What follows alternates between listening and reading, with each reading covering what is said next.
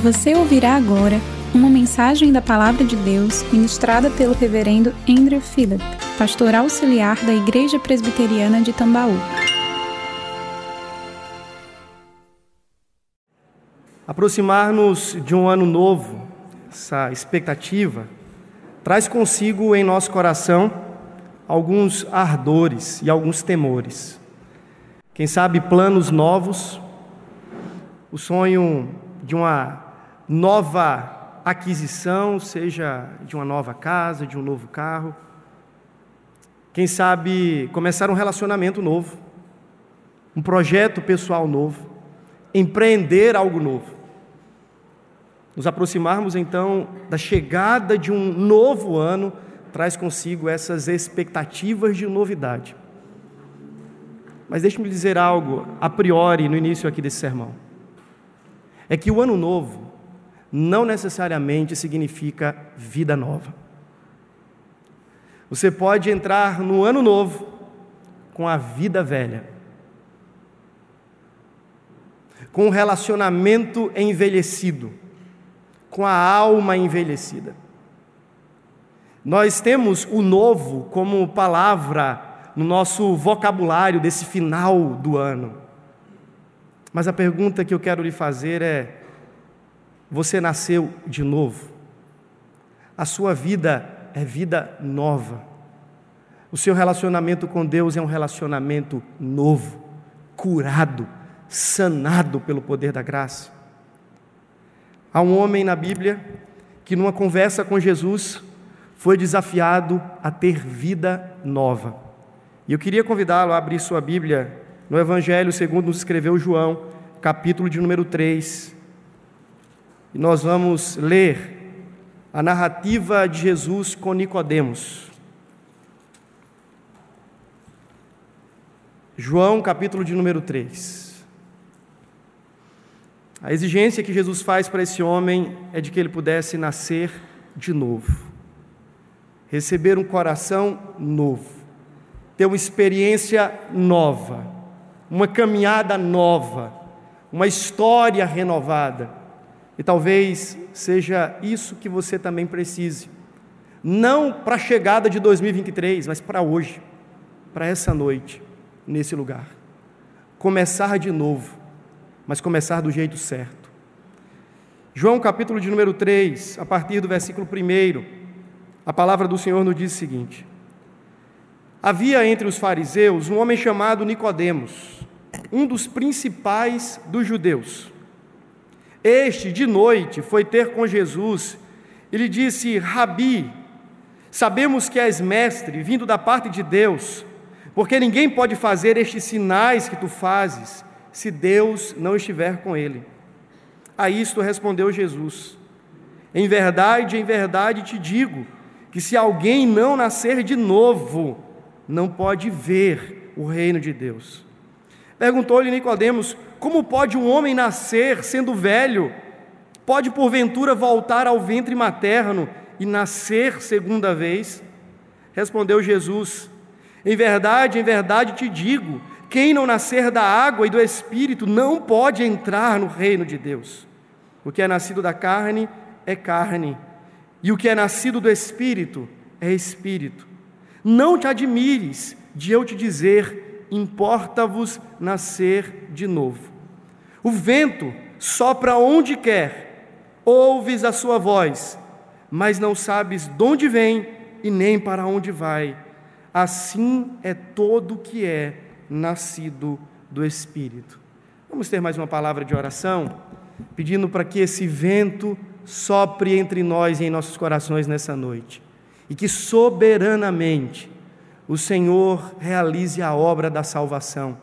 E para nós, talvez que já experimentamos esta certeza, que Ele confirme-a em nosso coração pela mesma ação do Seu Espírito. Vamos orar? Pai bondoso, nós não somos dignos de estarmos neste lugar, nem em Sua presença. O Senhor é superlativo em santidade, nós somos pecadores. Ao Senhor cabe honra louvor, glória, força e ações de graças. Mas a nós o corar de vergonha. Ó Deus, nesse momento nós suplicamos a ação iluminadora do Espírito Santo. Pedimos unção do alto, ó Deus, para falarmos da parte do Senhor para os homens. Que mais do que informações no nosso intelecto, que a tua palavra seja como fogo em nosso coração, dissipando as trevas da nossa alma e nos conduzindo a Deus a boa, perfeita e agradável vontade do Senhor. Toma esse lugar, ó Deus, e sopra em nossos corações a vida do Espírito. É a nossa oração em o nome e para a glória do Cordeiro Jesus. Amém e amém. Nicodemos era alguém muito parecido com a gente. Ele vem de uma tradição religiosa. Talvez você que nasceu no Brasil, no Brasil, num país que é oficialmente laico, mas majoritariamente cristão, certamente você herda, juntamente comigo e com tantos outros, esta cultura da fé, essa cultura cristã, que não é límpida, que não é pura, é uma, uma amálgama, é, é, um, é um misto de tantas coisas, essa fé sincrética, mas no final das contas, todos nós temos um quesinho de religiosidade. A despeito se somos praticantes ou não desta fé, somos seres religiosos mas não simplesmente porque nascemos no Brasil. Nós somos seres religiosos e espirituais, por assim dizer, porque Deus nos criou dessa forma. A W, a w. Tozer vai dizer que a religião e a adoração diz respeito à ocupação normal, habitual dos seres criados. Todos nós somos essencialmente e intrinsecamente seres religiosos. O problema, meus irmãos, é que por ocasião do pecado, não apenas do nosso pecado, mas sobretudo do pecado dos nossos primeiros pais, Adão e Eva, essa nossa religião e essa nossa adoração é desordenada e desorientada. A estrutura da imagem de Deus permanece em nós, mas a direção que damos para ela, a direção deste coração adorador, já não é mais a mesma. Nós adoramos qualquer coisa, qualquer pessoa, uma instituição, um ente, uma entidade, uma força política, seja lá o que for o tempo todo, nós estamos nos comprometendo religiosamente. A essência do coração humano é religiosa. Nós precisamos entender isso muito rapidamente. E Nicodemos é este camarada que exala, que expressa religiosidade. Ele era o mestre da lei, certamente compunha o sinédrio tinha cadeira cativa no concílio, na alta corte da espiritualidade judaica da sua época. Ele era alguém muito bem instruído, muito bem formado, talvez douto no conhecimento da lei, porque os fariseus eram absurdamente zelosos quanto ao conhecimento do Senhor, um homem culto, preparado, mas que num dado momento resolve procurar Jesus. Veja, há inúmeras razões pelas quais Nicodemos pode ter saído da sua casa, ou saído do templo, ou saído do sinédrio para ir ao encontro de Jesus. Há quem diga que ele chegou a fazer isso por uma questão de debate teológico. Afinal de contas, eram dois mestres, dois rabis, e Nicodemos estava simplesmente procurando Jesus para discutir teologia. Eu não acredito que essa seja de fato a razão pela qual Nicodemos sai de casa para procurar Jesus, mas é uma possibilidade. A segunda possibilidade é que Nicodemos sai de casa como um inquiridor. Ele quer questionar, ele quer talvez pôr em xeque aquele falso mestre que estava surgindo na Palestina, no Antigo Oriente Próximo e causando algum tipo de alvoroço. E como membro da corte espiritual judaica, da corte religiosa judaica, ele está indo ali para tomar satisfação com esse talvez novo revolucionário. Eu também não acredito que tenha sido essa a motivação de Nicodemos por estar ali. Mas há uma terceira possibilidade. É que Nicodemos foi ali impelido por uma pretensa e boa curiosidade. Algo em Jesus lhe chamava a atenção. os seus ensinos, os seus milagres, seus poderosos feitos, a sua generosidade, a expressão de afeto que o tempo todo estava jorrando do mestre, alguma coisa chama a atenção deste mestre da lei e me parece que por uma curiosidade genuína, legítima, ele quer conhecer mais e saber mais sobre esse Cristo. Veja, nós podemos presumir que Nicodemos ele faz isso aleatoriamente que ele faz isso de boa vontade, mas por conta própria. Eu quero acreditar que, na verdade, Nicodemos está sendo impelido pela graça de Deus. Nicodemos tem já em seu coração uma ação embrionária do próprio Espírito e do próprio Cristo que o conduz à presença do Mestre com estas dúvidas, com esses questionamentos e com essas interrogações. O que eu estou dizendo aqui é que eu creio piamente que esse alvoroço que está ocorrendo, quem sabe no coração e na mente deste mestre da lei, já era obra da graça, o atraindo, o conduzindo e o impelindo a um encontro transformador com o Cristo. Isso aconteceu com alguns de nós que estamos aqui. Em algum momento na nossa caminhada, começamos a ficar questionadores, questionadores acerca do sentido da vida, do propósito da nossa existência, das questões últimas, das razões de todas as coisas. Começamos a questionar a veracidade ou não daquela e daquela outra religião. Começamos a apreciar a fé no Cristo. Talvez você, como um católico praticante, em algum momento olhou para isso aqui e viu como algo sem sentido, sem significado. Mas de repente, algumas dúvidas começaram a mexer com você. Alguns questionamentos começaram a trazê-lo a um ambiente como esse. Você queria agora saber mais, conhecer mais. Você queria uma consciência mais limpa, mais pura quanto às dúvidas que estavam emergindo no seu coração. Nós, como bons presbiterianos que somos, não acreditamos que isso acontece de, de ordem ou numa ordem natural. Eu não acredito que esses processos preliminares à salvação aconteçam por uma vontade espontânea do coração humano, que por natureza está morto. Nisso, nós já percebemos uma ação atraente, atraidora da própria graça de Deus.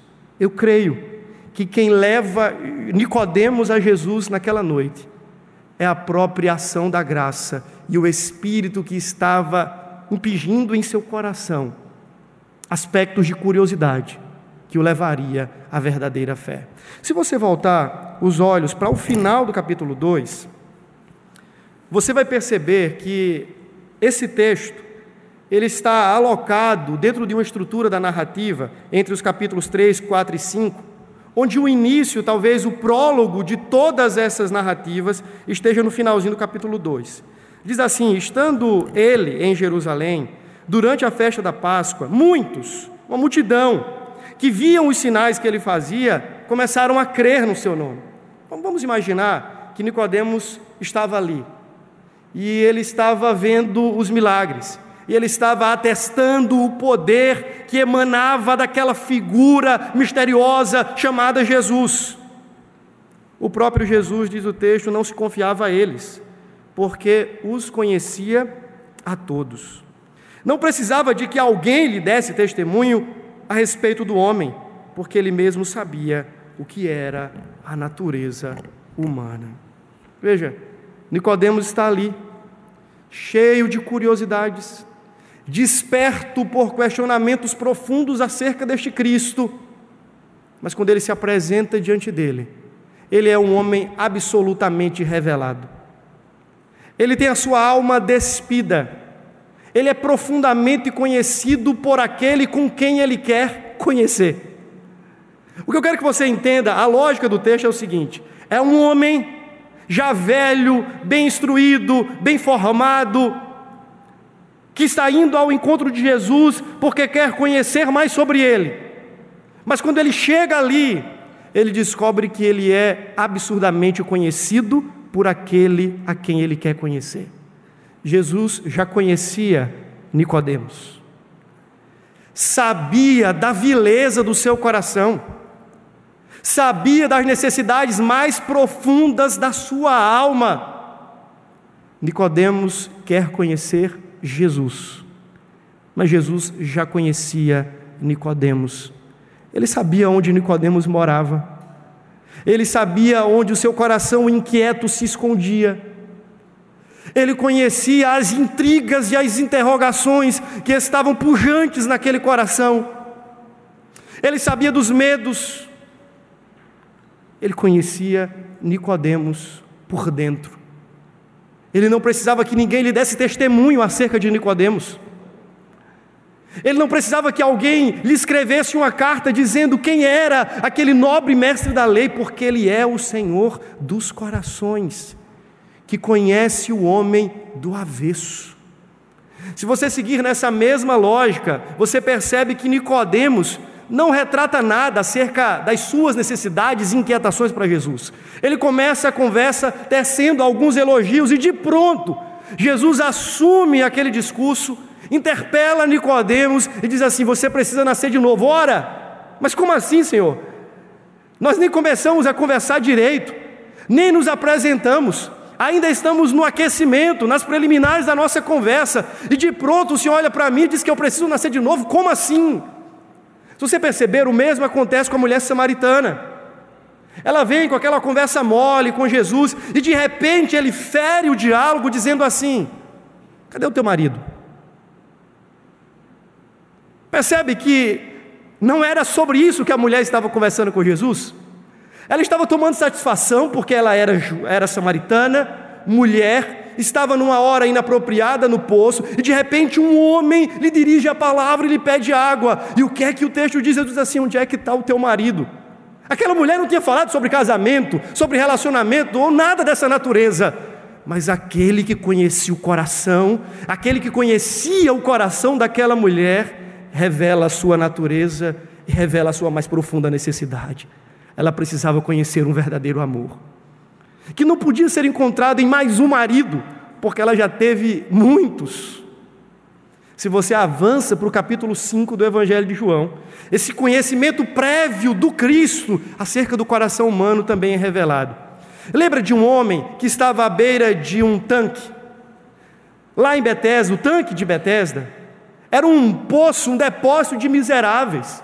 Muitas pessoas ficavam ali na espreita de um milagre, na expectativa de que o anjo viesse, movesse as águas e, quem sabe, o primeiro que se lançasse, se precipitasse ali, seria curado. Mas o homem era deficiente, e sempre alguém se lançava primeiro, sempre alguém assumia o protagonismo e corria e lançava-se naquele tanque, e me parece que recebia algum milagre, porque se assim não fosse, eu não acredito que ele teria passado 38 anos da sua vida ali. Jesus então aproxima-se dele. Jesus não faz um inventário pessoal. Jesus não dá a ele uma fichinha dizendo assim: preencha, eu quero saber quem você é, onde você mora, me conta a sua história. Nada disso acontece.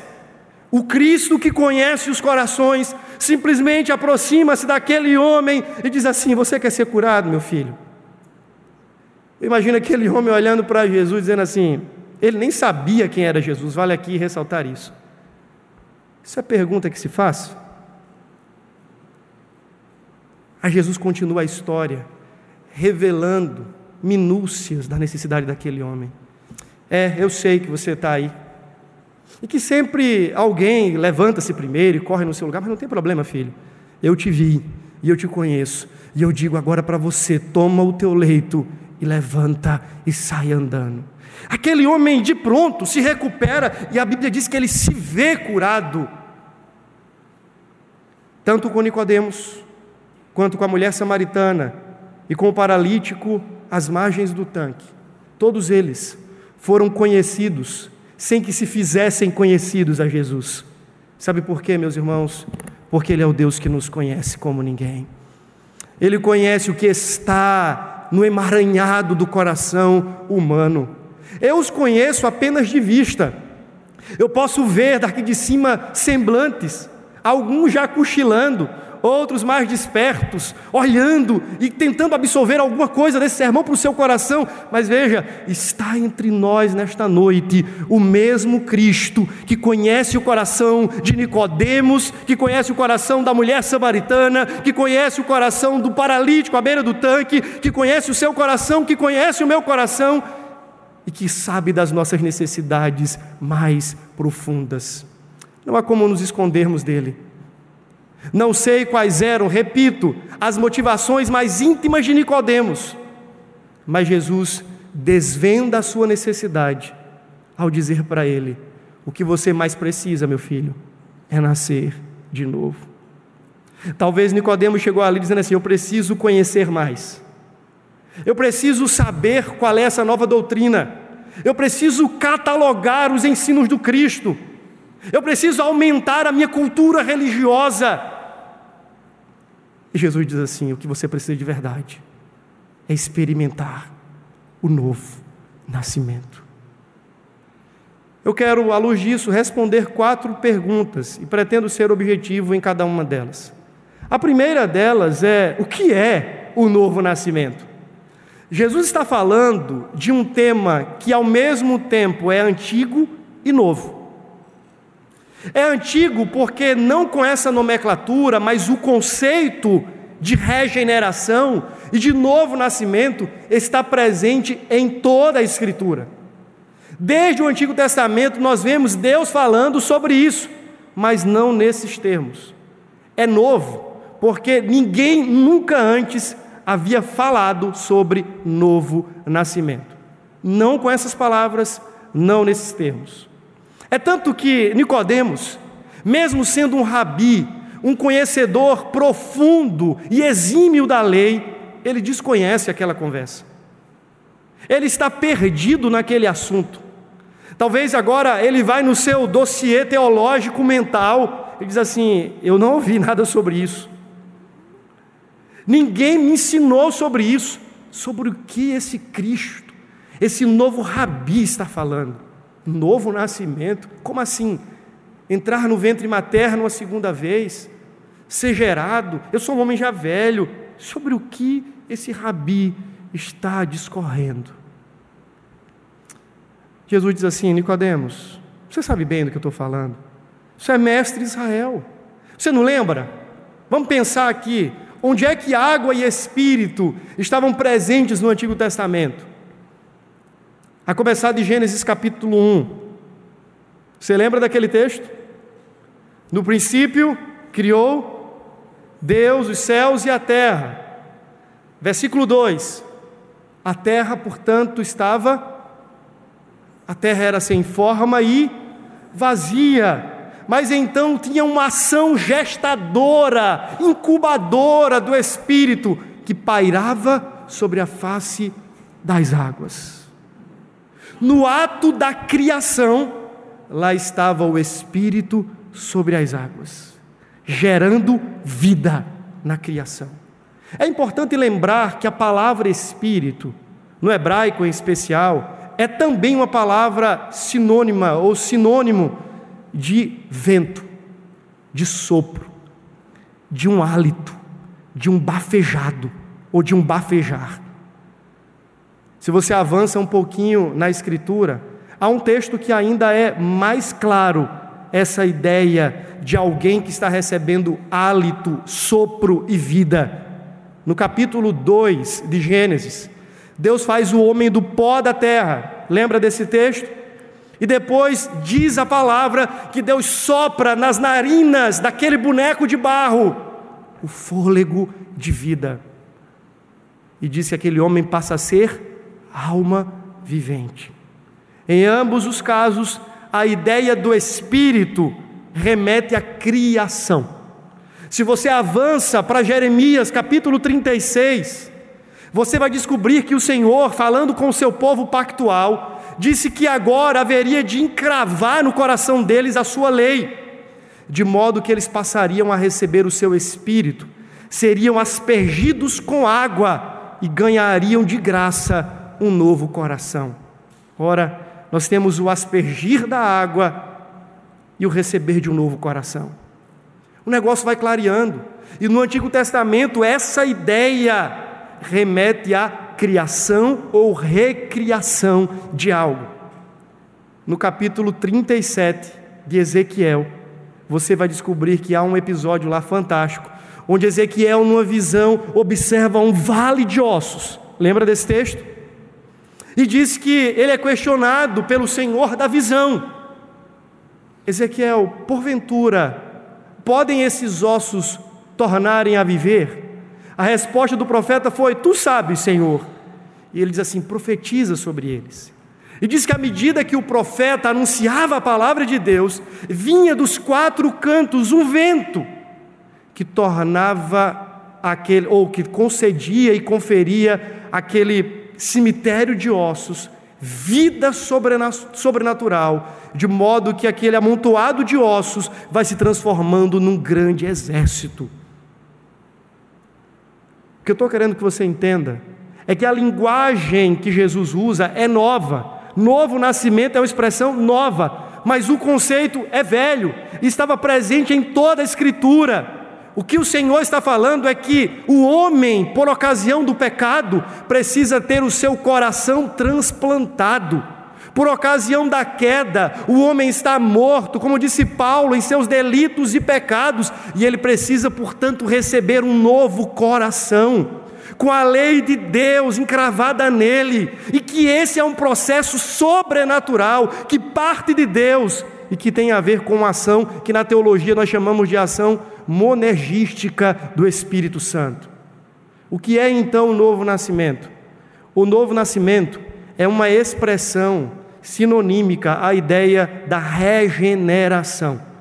Tem a ver com a ação soberana, sobrenatural e graciosa de Deus de tirar do coração humano a petrificação do pecado e conceder-lhe um coração de carne que agora está disposto a ouvir a sua voz e ter prazer na sua lei. Regeneração, portanto, é esse transplante do núcleo central da vida humana. Entenda por coração aqui, não a sede dos sentimentos humanos. O coração é o núcleo central da própria vida humana. Tem a ver com o nosso intelecto, tem a ver com as nossas afeições e também com as nossas volições ele está arrancando aquilo que é o ponto central da realidade humana para condicionar esta realidade a uma nova vida. A regeneração, portanto, seria o sinônimo teológico mais apropriado para a ideia do novo nascimento. Você precisa nascer de novo, é o mesmo que você precisa experimentar um coração novo ter a sua maldade transplantada pela bondade de Deus, ter a dureza do seu coração transplantada, transplantada pela suavidade da vida na graça e no Evangelho, um coração mais inclinado e mais disposto a obedecer a Deus. Então, basicamente, novo nascimento seria isso, sinônimo de regeneração. Se você olhar para o texto aqui, há uma discussão teológica que eu diria que é até boba sobre o nascer da água e o nascer do Espírito. Alguns vão dizer que Jesus está falando aqui de coisas diferentes, que nascer da água tem a ver com o nascimento humano, é o, a criança sendo gestada ali no ventre materno, envolta naquele líquido amniótico. Veja, ainda que isso fosse algo possível, isso nunca foi visto na interpretação bíblica histórica. Então, o nascer da água para alguns seria o nascimento humano e o nascer do espírito seria o nascimento espiritual. Outros vão dizer que o nascer da água tem a ver com a participação no batismo. Que para nascer da água você então experimenta o batismo e você nasce do espírito por experimentar essa graça dentro da ambiência espiritual e invisível. Ora, isso é complicado, porque se a gente crê nisso, para herdar o reino dos céus, não precisa crer em Jesus apenas tem que crer em Jesus e se submeter ao rito batismal. E a gente sabe que isso é uma inverdade na Bíblia. Logo, se você comparar os versículos 3 com o versículo 3 com o versículo 5, você vai perceber que a ideia de água e espírito é o mesmo que nascer de Deus. Nascer de Deus para ver o reino de Deus, dos céus é o mesmo que nascer da água e do espírito para entrar no reino dos céus. São expressões diferentes mas que contém o mesmo significado. O que ele está dizendo é que você precisa experimentar o lavar regenerador do Espírito Santo. Mas uma outra pergunta que esse texto suscita para a gente é: quem precisa dessa experiência? Quem precisa nascer de novo? Quem precisa ter o coração de pedra transplantado para receber um coração de carne? Quem necessita desta operação sobrenatural do Espírito Santo? E a resposta, segundo o texto bíblico, é que todos indistintamente necessitam experimentar esta realidade se desejam ser ou tomarem lugar no reino de Deus. Ninguém há, disse Jesus, ninguém há que possa tomar lugar no reino de Deus, ver o reino de Deus, entrar no reino de Deus, sem que seja pela experiência da conversão e da salvação pela ação do Espírito Santo. Ah, quando a gente fala sobre isso, a gente precisa entender algo muito, muito básico, irmãos. Eu falei na semana passada aqui que um dos grandes perigos que circunda a experiência religiosa é a própria religiosidade. É a capacidade de eu me enxergar bom, de eu olhar para mim como alguém que se basta nessa experiência, de eu enveredar pela autojustiça, de começar a me ver como um ponto central onde todas as coisas acontecem, depende de mim, eu sou alguém capaz o suficiente para entrar por esses portões celestiais. Há um grande perigo na religiosidade. E eu queria dizer que todos, sem exceção, que desejam ultrapassar os portões do reino eterno, do reino de Deus, precisam em algum momento da caminhada experimentarem este nascer de novo. Todos. Veja, você pode ter nascido na igreja, mas se você não nasceu de novo, Naquele dia você vai ouvir assim: Apartai-vos de mim, maldito, porque nunca vos conheci. Você pode ter crescido na igreja, ter sido batizado na igreja, ter proferido e professado a sua fé neste ambiente da igreja. Você pode ter feito discipulado na igreja, servido na igreja, ter sido líder na igreja. Você pode ter casado na igreja, morrido e depois ter o corpo velado na igreja. Mas se você não experimentou a graça e a operação do Espírito através do novo nascimento, você irá perecer eternamente. O novo nascimento é uma experiência exigida para todos que desejam tomar parte no reino de Deus. Isso independe de cor, de posição social, de classe, de gênero, se você é homem, mulher, menino, idoso, adolescente, jovem, a despeito de todas essas coisas, de faixa etária, seja lá o que for, todos, igualmente e sem exceção, que desejam ver o reino e tomar parte nele, precisam experimentar a ação do Espírito em seus corações. Pastor, mas eu sou muito jovem para isso. Pois é, o inferno também estará cheio de pessoas jovens que não experimentaram a graça transformadora do Evangelho pela experiência do novo nascimento. Seja lá o que você pensa de si, o que eu posso dizer para você nas palavras do próprio Cristo é: se há uma necessidade, se há uma urgência, se há uma exigência que a própria que o próprio evangelho, que a própria escritura faz, é: importa-vos nascer de novo. O que é nascido da carne, disse Jesus, é carne, mas o que é nascido do espírito é espírito. É de ordem imperativa e urgente. Se você deseja entrar no reino de Deus, só há um caminho e está condicionado na experiência do novo nascimento. Agora, uma terceira e última pergunta: Como esse novo nascimento acontece? Como é que eu me aproprio, ou quem sabe, como é que eu faço acontecer esse negócio de novo nascimento? Na língua portuguesa, para a gente não fica tão claro. Mas se você vai para o texto original, você descobre, descobre que a ideia de nascer de novo está muito mais conectado com ser nascido de novo. É algo que nós sofremos, é uma experiência que nós sofremos de fora para dentro. Não é algo autogerado, autoprovocado. Imagine agora você ah, que um dia teve essa experiência no ventre da sua mãe. A pergunta que eu lhe faço é: qual foi a sua participação no dia do seu nascimento? Botou força assim, né? Ah, saiu, se pendurou no cordão umbilical, saiu subindo, escalando, depois cheguei. Foi assim que aconteceu? Não. Você simplesmente foi provocado. Você nasce, você é expelido, você é arrancado, você é nascido, por assim dizer.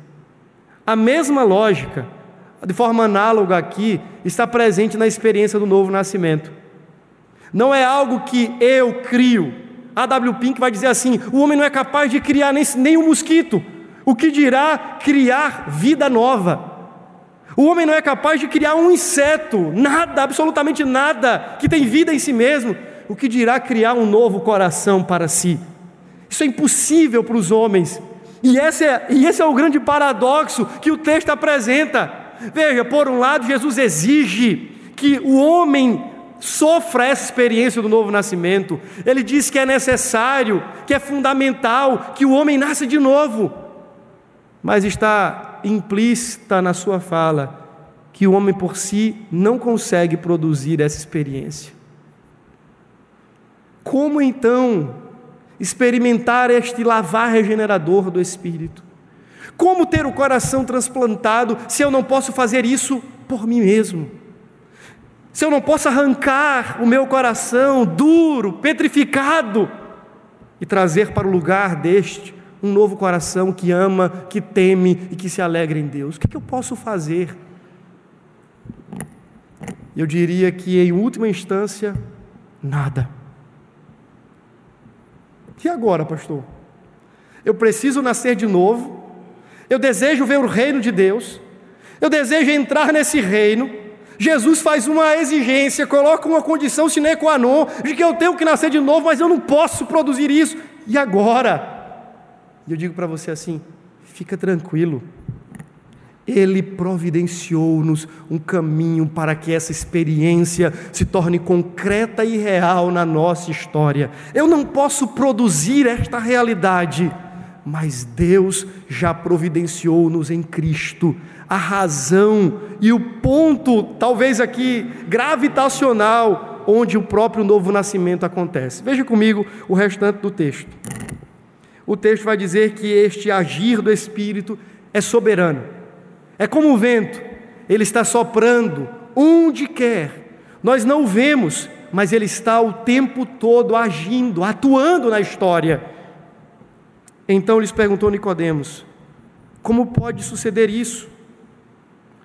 E respondeu-lhe Jesus: Tu és mestre de Israel e não compreendes estas coisas?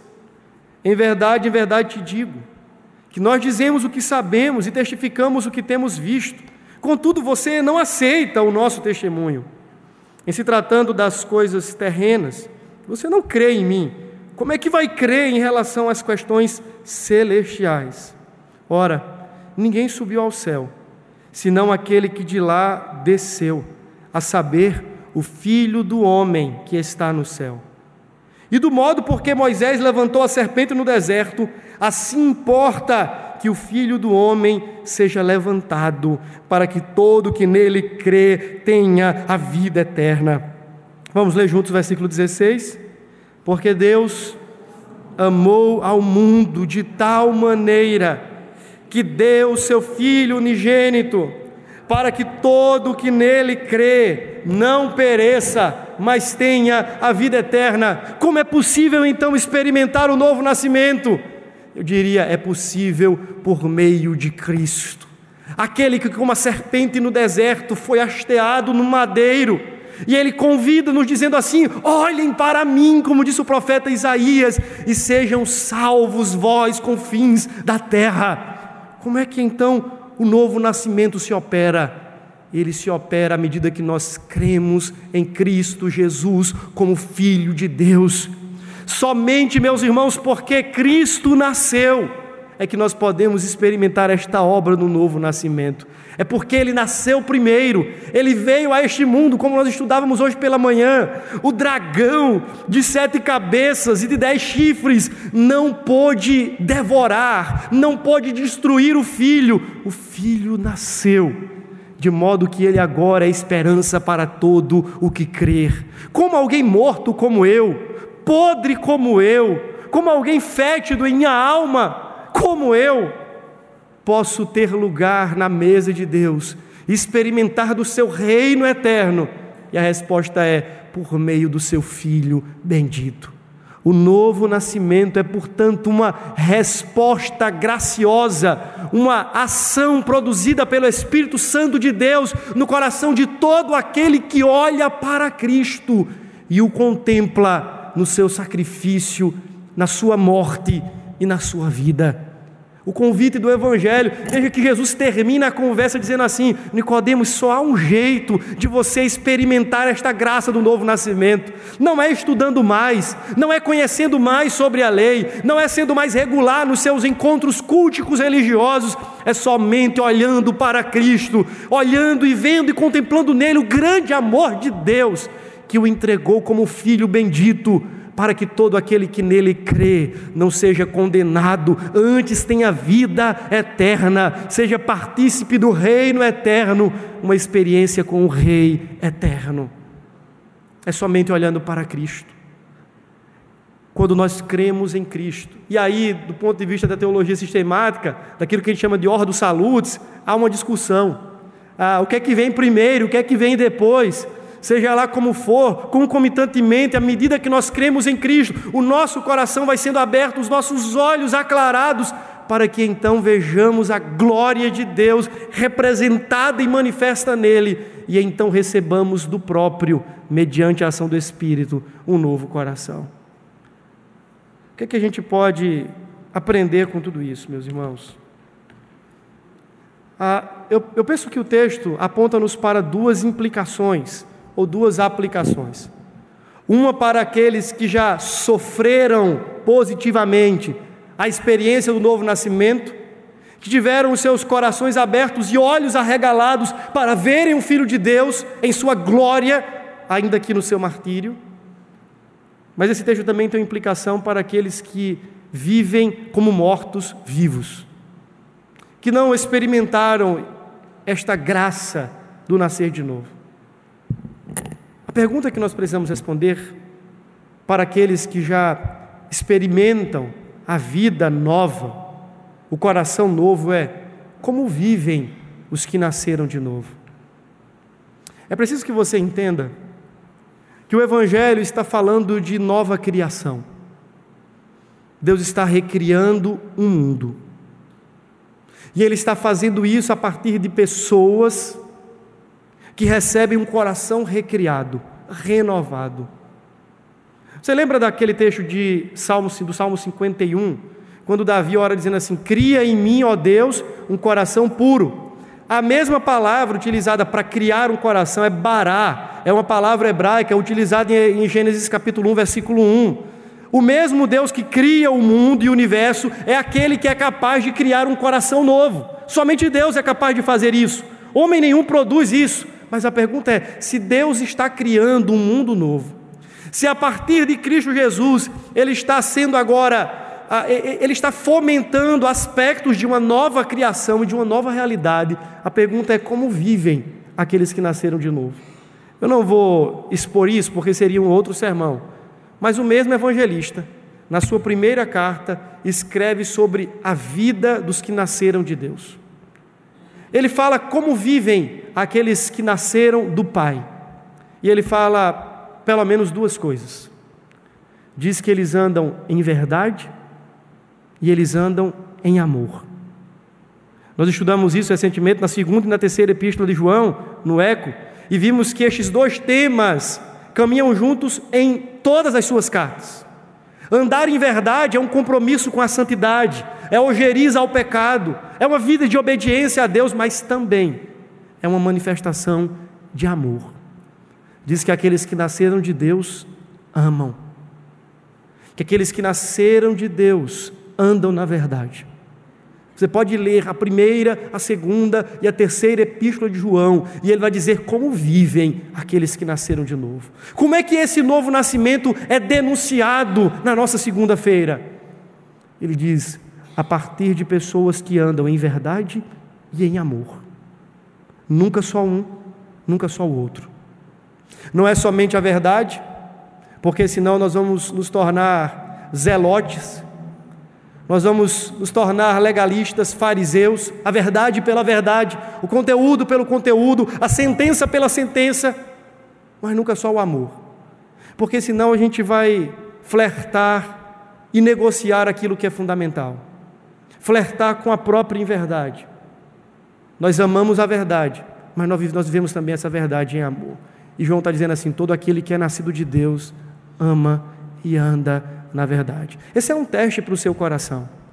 Se você é alguém que diz já ter experimentado este novo nascimento, a pergunta que você precisa responder é qual é a sua relação com a verdade e com o amor. Porque não tem como ter nascido de Deus, que é essencialmente amor, e viver relações odiosas. Não tem como ter nascido de Deus que é na sua própria essência o verdadeiro e puro amor, e não conseguir amar. Nós ouvimos hoje pela manhã isso aqui. Mas ao mesmo tempo, este Deus que é amor, na própria epístola de João é descrito como luz. Deus é luz, e não há nele treva nenhuma. Todo aquele que é nascido de Deus anda em novidade de vida, é nova criatura deixa as coisas velhas para trás e agarra-se com o que é novo, a nova realidade. Isso é andar em verdade, é andar em novidade de vida. Isso implica basicamente em uma vida de obediência à palavra de Deus. Mas a segunda e última implicação é para você que me ouve nessa noite, que está aqui, está ouvindo um monte de coisa e diz assim: ok, eu, eu estou até entendendo mas o que isso tem a ver comigo? Deixe-me dizer algo de forma muito franca e prática para você. Eu falei isso para aqueles que estavam aqui como membros da igreja, agora eu falo para você que talvez não teve essa experiência com Jesus. Não importa se você é católico, espírita, budista, ateu, agnóstico, panteísta, adepto da nova espiritualidade, da nova era, pouco importa. Ou se você é um protestante religioso. Eu quero que você entenda que Jesus é enfático ao dizer assim: meu filho, se você quer tomar lugar na minha mesa, se você quer entrar pelos portais eternos e ser encontrado com os filhos do reino e deparar-se com o próprio Rei da Glória, preciso que você entenda nessa noite que isso não se dará a menos que você olhe para Cristo e nele experimente o novo nascimento. Fora dessa realidade, você vai seguir a sua vida destinando-se a uma condenação eterna. A parte dessa realidade, tendo apenas experimentado o nascimento humano, você encontra-se nivelado pela realidade de todos. Como disse Davi: em pecado eu nasci, em iniquidade me concebeu a minha mãe. Então, pastor, a partir de hoje você é uma pessoa mais religiosa. Não, não é sobre isso que a gente está falando. Você pode aumentar o seu nível de religiosidade e ainda assim você estará caminhando em passos largos para a danação eterna. Você pode ser alguém realizado pessoalmente, alguém que chegou ao alto nível do conhecimento, doutor, tem PhD, ZHD, seja lá o que for. Você pode ser um Nicodemos nessa noite que está aqui, assim, vivi a minha vida toda tentando encontrar a verdade, encontrar o significado da vida. E eu queria dizer para você que a palavra de Jesus para Nicodemos serve para nós ainda hoje. Você precisa nascer do alto, nascer de Deus, nascer de novo, para que naquele dia você possa ouvir ecoando em seus ouvidos: Venha, bendito do meu Pai, e tome parte no reino e no gozo que para você e para os seus irmãos está preparado desde antes da fundação do mundo. Só há essa esperança, só há essa porta, só há essa saída. Tudo fora disso são atalhos, são enganos e são ilusões que o mundo oferece para você. Vamos orar? Senhor Deus, nós te agradecemos pela tua palavra, que nos desafia a refletirmos sobre a nossa relação com o Senhor. Pai, talvez nós que aqui estamos, assim como Nicodemos, sejamos pessoas zelosas, pessoas que até têm práticas espirituais, oração, leitura da Escritura. Crescemos ouvindo os corinhos e os cânticos da igreja. Fazemos parte de ministérios. Ensinamos a tua palavra a outros. Nicodemos era mestre. Mas quem sabe, ó Deus, o nosso coração está distante de Ti, morto, precisando experimentar esse transplante espiritual. Eu peço em nome de Jesus, ó Deus, encontra-nos nessa noite. Nicodemos foi encontrar-se com o Senhor, mas na verdade ele foi quem foi encontrado. Ele foi fisgado pela tua graça. Ele foi quem sabe tentar encontrar ou conhecer mais o Senhor, mas quando ele chegou ali, ele foi desvendado em sua necessidade mais profunda, e tu sabe a necessidade mais profunda da alma humana, humana, que é de Cristo Jesus, o teu filho. E nós pedimos, ó Deus, transforma esse lugar agora numa grande sala de parto espiritual, onde o Senhor esteja sendo gerado nos corações, que o teu espírito esteja operando, transformando vidas, convertendo pessoas do caminho da maldade para as veredas da justiça. Que esta tenha sido a noite, a semelhança daquela noite onde Nicodemos foi procurar Jesus, onde pessoas sairão daqui encaminhadas para a vida eterna com o Senhor. Arregala os nossos olhos espirituais para que vejamos em Cristo a esperança da glória. Ó oh Deus, livra-nos dos embaraços livra-nos das falsas certezas, da autojustiça, livra-nos de olharmos para o teu filho apenas como um bom mestre, como um poderoso, como um milagreiro, como um curandeiro, e não como verdadeiramente o Filho de Deus que salve e redime o mais vil dos pecadores.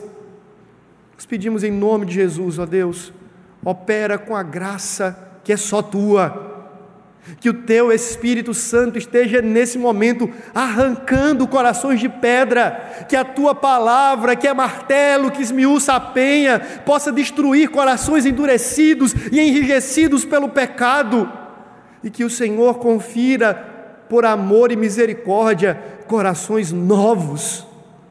Nós imploramos em nome e para a glória do Senhor Jesus. Amém e amém.